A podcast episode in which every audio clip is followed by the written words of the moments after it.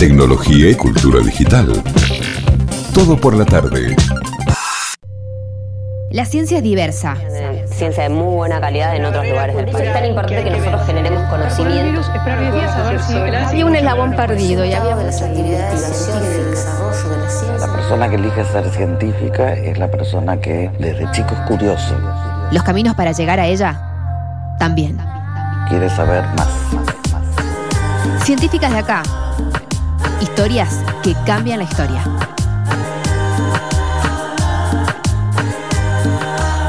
Ya está Juli Elfman con nosotros. ¿Cómo anda Llegó, Juli? ¿Qué tal? está acá. Es miércoles y Estoy es acá, hoy hay acá científicas en de acá. estoy. Bueno, sí, estás allá, no acá, pero vos Las estás ahí. científicas de allá, pero que vienen para acá los Sí, miércoles y sí. entonces así. Qué lindo juego de palabras. ¿Cómo, cómo. ¿Cómo andamos? ¿Cómo andás? Bien, muy bien, bien, muy bien. ¿Cómo están ustedes? Bien, todo bien. Ya ah, dicen, eh, leí algunos eh, tweets eh, pro- provenientes de Buenos Aires diciendo se acabó el verano. Por acá también. ¿Cómo anda? ¿Está lloviendo por allá? Está horrible, es un día de estos de, de otoño, de media estación, fresco, sí, sí, es como la despedida. Para mí se acabó el verano y además empezó el año, ¿no? Empezó Ah, como- bien. Para nosotros sea, está hermoso. hermoso. Claro que, o sea, eh, acabas de escribir alto día y Sí. no sé por qué tú vino acompañado de hay un día horrible. Digo, Sí, no, ¿eh? no entendemos, Juli. Hay algo que De- se hay algo que tenés que contrapone. reformular ahí. Eh, re- revisalo y l- vemos la notita la semana que viene. Te ¿Saben volvemos cuál a es el- llamar. El, el temita, perdón, yo, yo entiendo, el, el otoño en Mendoza es, una, es espectacular y es colorido y está la vegetación increíble. El otoño en Buenos Aires es húmedo, pesado, es, es- a mí me gusta, es una estación que me gusta, pero bueno, Es un momento hermoso. que hay que atravesar. Bueno, bueno, eh, sí, es cierto. Es cierto que hay otras condiciones climáticas. Es cierto, es cierto, es cierto. Bueno, eh, eh, vos me hiciste un adelanto ahí por privado, pero yo no adelanté de quién ibas a hablar hoy, así que eh, dejo que, que vos nos cuentes. Muy bien, me gusta esa discreción, ya, ya sé que puedo contar con vos. Eh, te cuento, te cuento, vamos a hablar de una científica de acá que, un poco a diferencia de otras, de las que, de las que hablamos y de las que hablaremos, eh, es una figura conocida, ¿no? Es una de las científicas de acá que forman parte del libro, que es, si yo te digo el nombre, decís, ah, claro. Suena. Sí, Porque además de ser científica, es una figura pública, es- es, eh, incursionó en política. Vamos a hablar de Dora Barrancos. Sí, claro. ¿sí? Eh, y, y además, a mí me gustaría, por ahí lo, vas a tratar, no, no quiero adelantarme sobre tus pasos, pero a mí hay algo que, eh, si su- supongamos que le sacamos el, el- el- cargo de investigadora principal del CONICET, ¿sí? que no, no mencionamos la palabra CONICET porque vamos a decir que la palabra CONICET de por sí ya nos acerca a decir, ah, tiene que ver con la ciencia, ¿sí? Eh, y dejamos en socióloga, investigadora, socióloga, historiadora. Creo que lo hablamos con vos, eh, Juli. Y, y para mí hay algo que eh, hay que empezar a, tratar por ahí a nivel medios, que tiene que ver con que las ciencias sociales a veces no están tan consideradas dentro del, mu- del, del- del- del conocimiento científico. Eh, creo que lo hemos charlado el primer miércoles. Y me parece que es algo que está bueno empezar a reforzar.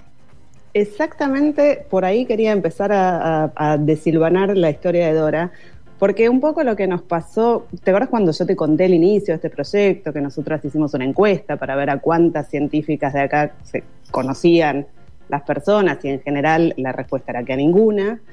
Y muchas veces lo que nos pasaba era que nuestra, nuestra respuesta a eso era, pero ¿a Dora Barrancos no la conoces? Sí, claro, nos decían. Y bueno, y Dora Barrancos es científica. Ah, tenés razón, ¿no?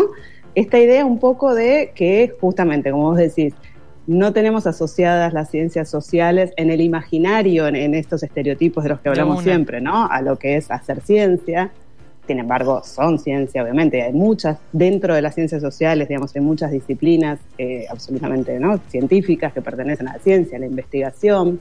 Y esto es como otra capa de invisibilización de las personas que se dedican a estas disciplinas, ¿no? Porque un poco siempre hablamos de la invisibilización por género, pero también hay una invisibilización que tiene que ver justamente con el área disciplinar a, a la que se dedican las personas, que eh, efectivamente, ¿no? En el caso de las ciencias sociales, de las humanidades, de las lingüísticas, de la antropología, ¿no? Hay muchas disciplinas de investigación en las que no se piensa en general cuando se piensa en una persona que hace ciencia, ¿no? Siempre hablamos de esto de- del laboratorio, los tubos de ensayo, las ciencias exactas, naturales, el modelo de los experimentos.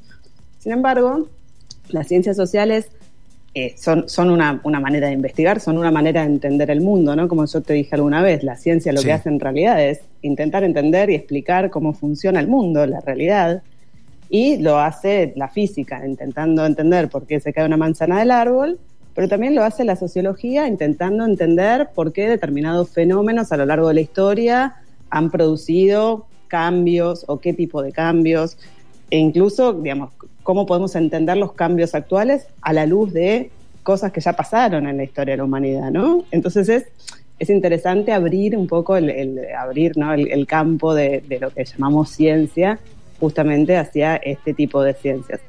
Efectivamente, Dora es socióloga, eh, después hizo un doctorado en historia, eh, tiene, tiene como una formación mixta. Eh, bueno, si querés te cuento un poco, digo, Sí, sí, dale, dale. Sí. Volvemos un poquito para atrás y les, cu- les cuento un poco. Dora nació en eh, Jacinto Arauz, en, en la provincia de La Pampa, es pampeana de origen, en una familia que era antiperonista. Digamos, antiperonista ¿por qué? Porque Dora nació en 1940, su padre era socialista. De hecho, una, una tía de Dora, eh, Leonilda Barrancos, era una dirigente del Partido Socialista, una dirigente importante del partido.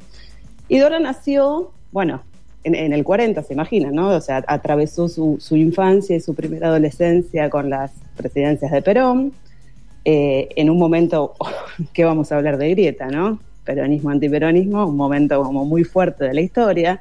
Su padre, de hecho, perdió su cargo, eh, era docente, era director de, de escuelas primarias y, y- y- y perdió su cargo y fue cesanteado por no adherir a las ideas peronistas. Y a partir de ahí empezó como, fueron paseando por varios pueblos de la provincia, digamos, donde conseguía trabajo. Entonces ahora estuvo en, estuvo en La Prida. Bueno, finalmente llegó a eh, Buenos Aires, a la ciudad de Buenos Aires, ¿no? En la ciudad de Buenos Aires eh, ya está, ya está, digamos, ya terminando la, la escuela secundaria en 1958, ya estábamos en el gobierno de, de Arturo Frondizi. Dora empieza a participar como activamente en política. Empiezan estas, no, no sé si, bueno, o sea, obviamente no se acuerdan, pero digo, deben haber escuchado algo de esto, de las manifestaciones de la laica o la libre, ¿no? Que tenía que ver con la Sí. educación privada a la pública. Dora empieza como a participar en estas discusiones. Bueno, empieza a, meterse en política y al meterse en política empieza a darse cuenta de que coincide con, con algunas de las ideas peronistas que, por, su, por su origen familiar, digamos, en principio rechazaba. Pero empieza como a acercarse ¿no? a, las, a las posiciones peronistas. Eh, bueno, finalmente Dora termina la escuela secundaria, se, se anota en la universidad, empieza Derecho, de, rápidamente se da cuenta de que Derecho no es lo suyo, empieza Derecho en la UBA, y eh, justo hacía unos años se había abierto la carrera de Sociología en la UBA, y Dora entra ahí, ¿no? Estaba, claramente estaba atraída por el estudio de las humanidades. Como, como a muchas de las personas que estudiamos humanidades, y sociales, eh, nos cuesta encontrar el límite, ¿no? También, ¿es, es sociología o es historia? ¿Es filosofía o es, no? Es, son, son disciplinas que tienen mucho en común o es comunicación. Entonces, muchas veces pasa esto, ¿no? Hay más cambios de carrera también adentro de las humanidades y las sociales. Pero bueno, eh, Dora entra en sociología, egresa en 1969, eh, empieza, bueno, mientras tanto da, da clases, da clases en lo que serían ahora los bachilleratos para adultos, o sea, da clases eh, alfabetizando a personas mayores, se, recibe como socióloga, entra en la dirección de, educación agrícola del Ministerio de Agricultura, entra a trabajar en, en el Estado, después pasa a trabajar en, en el PAMI, hasta que, otra vez, ¿no? Hablamos la vez pasada de la- la- el gran quiebre en la historia que fue en 1976. Bueno, en el caso de Dora también fue un quiebre. En 1976 Ujú. eh, sucede el golpe militar, Dora pierde su trabajo en el PAMI eh, y además eh, se encuentra en situación de peligro, ¿no? Está en las listas negras, está amenazada, por lo cual Dora decide exiliarse en Brasil, justamente, tal como, como Miriam Pastoriza, de quien hablamos Exacto. la semana pasada, decide irse a Brasil. Dora tiene acá un, un problema, que es que eh, ella tenía dos hijas de su primer matrimonio, ella estaba conviviendo con su, con su nueva pareja, de hecho ya tenía una hija menor con su nueva pareja, pero necesitaba autorización para llevarse a sus hijas mayores a, a Brasil, al exilio, y el juez no se la otorgaba. Con lo cual Dora no se podía ir porque no, pues, no se podía llevar a las hijas. Eh, no, esto para que también tengamos como noción de las dificultades concretas que tuvimos las mujeres muchas veces, ¿no? Con estas cuestiones de la patria potestad, del ejercicio, o sea, tener que pedir autorización para exiliarse, que era un exilio forzado para salvar su vida, digamos, no se iba de viaje este, eh, a, a tomar sol a la playa. Eh, bueno, la autorización no llegó, Dora estaba amenazada, ya era inminente, empezaron a caer sus, compañeros de militancia, digamos, con lo cual ya, sabía que estaba muy marcada Dora tuvo que decidir exiliarse, se exilió con su, con su hija menor, eh, después se sumó su compañero y finalmente llegó la autorización para que viajaran sus hijas mayores y se reencontraron todos. Eh, Dora se instaló en Minas Gerais, ahí, bueno, consiguió trabajo rápidamente, además de conseguir trabajo, empezó a tejer redes muy rápidamente. Y lo muy interesante es que recién ahí, recién en, en Brasil y en, en los ochentas, Dora empezó a acercarse a, a las ideas feministas.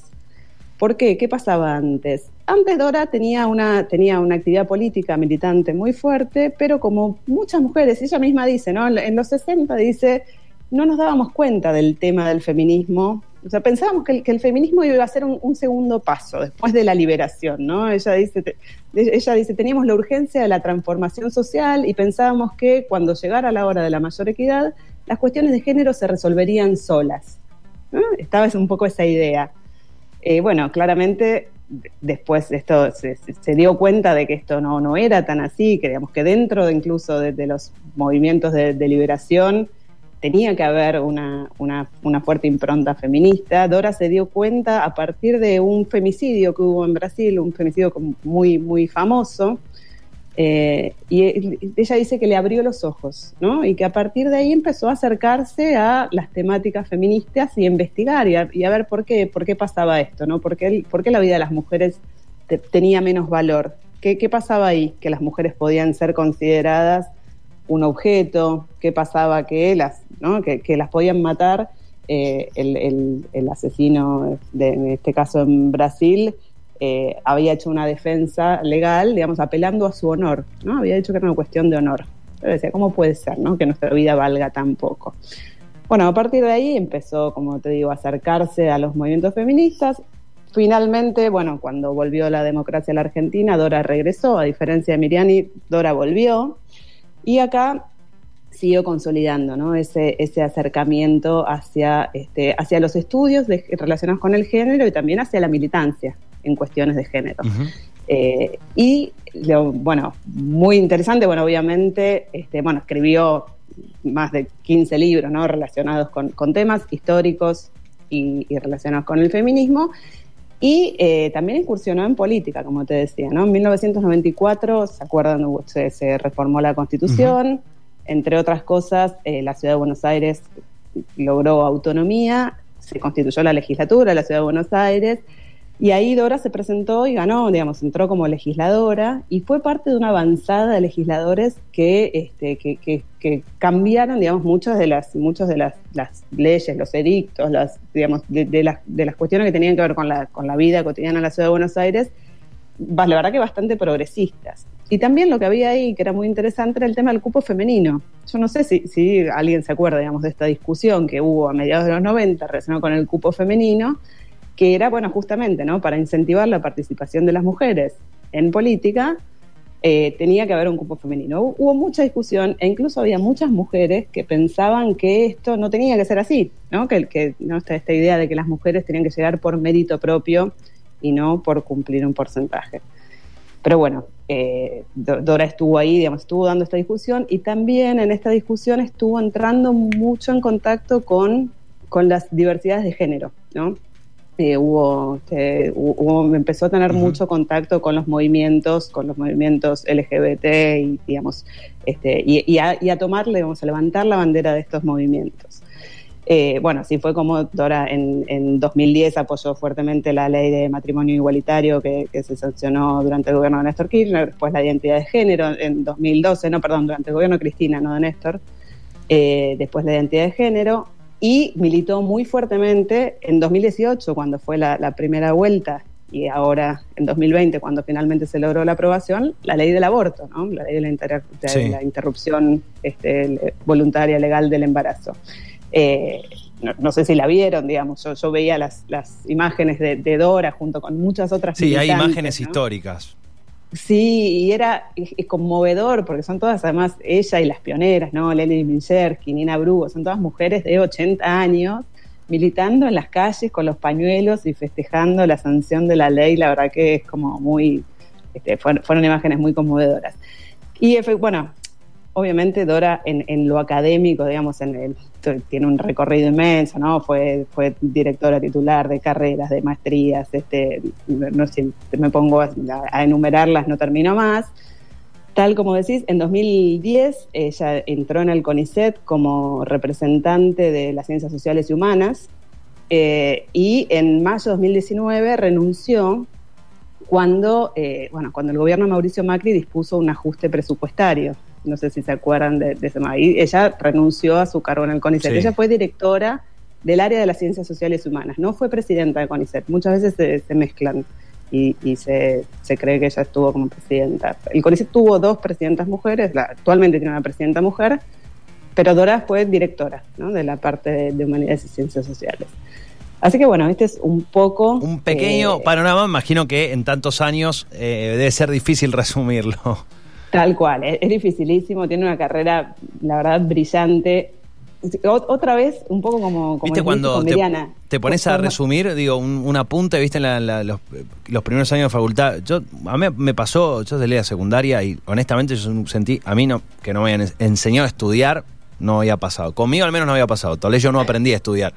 Y primer año en la facultad, resuma este apunte, ¿viste? El apunte de la, el apunte de la Puma, sí, la caja de zapatos, sacaba el apunte y empezaba a resumir con el resaltador. Y de pronto había resaltado el 95% del contexto. Me imagino el resumen de Dora debe ser más o menos así, resaltar el 95% de las cosas. Es dificilísimo, es dificilísimo porque hizo muchas cosas. A mí lo que me interesa mucho de, de su recorrido y por eso la traje y quería contar esto es, es esta historia de cómo ella devino feminista, ¿no? Ella misma lo dice, es mi, devi- mi devenir feminista. Eh, pues feminista no se nace, ¿no? Es, es- es esta idea de que una, una se va dando cuenta y como abriendo los ojos frente a las injusticias y como, como decimos muchas veces, una vez que las ves no puedes dejar de verlas, ¿no? Una vez que te das cuenta de las diferencias que hay, ya no puedes dejar de verlas. Eh, entonces sí, sí, es, es muy difícil resumir una historia tan, tan prolífica y tan, tan llena de, de acontecimientos, pero la verdad que también es muy interesante conocer a la, a la Dora, digamos, a la Dora antes de que fuera Dora. ¿Tuviste ¿no? la, la posibilidad de charlar con ella, entrevistarla, hablar? No. Sí, eso te iba a decir. Además, en el caso de Dora, tal como en el caso de Miriani, es, es una, es una científica de acá que además sigue entre nosotros, por suerte, afortunadamente, esperemos que por muchísimos años más, con lo cual se la puede contactar, ella sigue dando charlas ¿no? permanentemente, participa mucho en actividades porque también tiene un compromiso muy fuerte, esto es algo que destacamos mucho en el libro, ¿no? Ella, ella tiene un compromiso fuerte y quiere pasar la posta, ¿no? Ella, ella quiere empoderar a, a todas las mujeres que están ahora en las calles peleando. Ella, ella misma dice, ¿no? Yo ya no puedo estar todo el día, pero todo lo que puede hacer, eh, lo voy a hacer. Entonces, es muy lindo porque también, como dije la vez pasada con Miriam, y Dora tiene, tiene Instagram y responde a través del Instagram y participa en vivos y en actividades y es muy lindo charlar con ella, es muy dulce, la verdad que es, es, es un amor. Así que incentivo de nuevo a que le escriban, a que, a que le cuenten que, que la conocieron o que conocieron algo que tal vez no conocían de ella. Esto que un poco que decías vos, Juli, y que plantea, me gusta la, la comunidad de científicas de acá, que es no solamente repasar la historia de científicas eh, que, que ya no están entre nosotros, sino que eh, de científicas que, que están hoy eh, compartiendo contemporáneamente y que uno puede hablarles y puede con- preguntarles y puede decir, che, ¿y cómo es? Y, y contame. Digo, es muy importante esto porque tenemos esa como ese berretín de, de- de- de repasar lo que ya pasó en el sentido de tal vez pasar, pasar por alto lo que está pasando, digo. Eh, y, en ese sentido, parece que sin desconocer todas las historias de personas que, eh, soy, soy redundante, pero que hicieron su historia, que aportaron su granito, está muy bueno empezar a, reconocer en vida a todas las científicas que están trabajando actualmente. Sí, sí, es, es, es muy lindo, es parte de- del proyecto, es parte del espíritu, por eso, por eso es, hay, una alternancia en realidad, ¿no? De, de las pioneras y de mujeres que actualmente están escribiendo su historia, y de hecho también hay mujeres muy jóvenes, ¿no? De las que ya hablaremos, que, que están que están empezando a escribir la historia, ¿no? Y que están escribiendo una historia diferente, por supuesto. Y es muy lindo conocerlas porque, porque también eso, eso es, ¿no? La diversidad de la ciencia. Siempre hablamos de la diversidad en relación al género, pero también la diversidad de, disciplinas, de orígenes, de maneras, de tiempos, de momentos históricos, hace a, esta diversidad a la que hablamos de abrir, ¿no? Este, abrir la idea de que la ciencia se hace de una sola manera y en un solo lugar. Y que cuando se habla de más más eh, presencia de, divulgación científica en los medios, por ejemplo, también se habla de, las ciencias, eh, las que no son ciencias duras, ¿no? De las que se dice las ciencias blandas. Eh, está buenísimo eso también. Sí, eso está bueno. En relación con eso, lo, último que les digo es justo esta semana publicamos unos posteos en, redes relacionados con estos temas justamente, ¿no? Con qué, en qué áreas estudiamos más las mujeres o, qué áreas están como más cargadas en porcentaje de mujeres. Eh, y bueno, no, casualmente son las áreas en las que está más invisibilizado que, estén relacionados con la ciencia, ¿no? Justamente esto, ¿no? Las sociales. Eh, hay, hay muchas disciplinas en las que hay, un altísimo porcentaje de mujeres. te voy a decir nada más los dos datos del extremo de, la tabla que publicamos. En psicología hay más de un 80% de mujeres, o sea, de cada 100 personas que estudian psicología hay 80 que son mujeres, pero en informática hay un 15% de mujeres. Las, diferencias. Este, y también esto tiene que ver con, los sueldos, con, las, ¿no? con, con cómo se retribuyen las actividades en cada una de estas disciplinas. Es muy interesante para ver. Juli, eh, la verdad, un, placer recordarles que todas estas historias, estos pedacitos de historias que nos está trayendo Juli miércoles a miércoles, son parte de un libro que está ya en su preventa eh, y que eh, sale el 10 de abril. Sí, sigue siendo así, por suerte. Ya estamos entrando en imprenta con el libro, así que vamos. mucha, mucha emoción. vamos. Bueno, el 10 de abril, eh, científicasacá.com. Juli, un gustazo, gracias como siempre y hasta la semana que viene. Muchas gracias, Juli. gracias. Nos vemos. Chau, chau. Si querés conocer más científicas de acá, seguinos en redes o entra en científicasdeacá.com. Para que aprendas.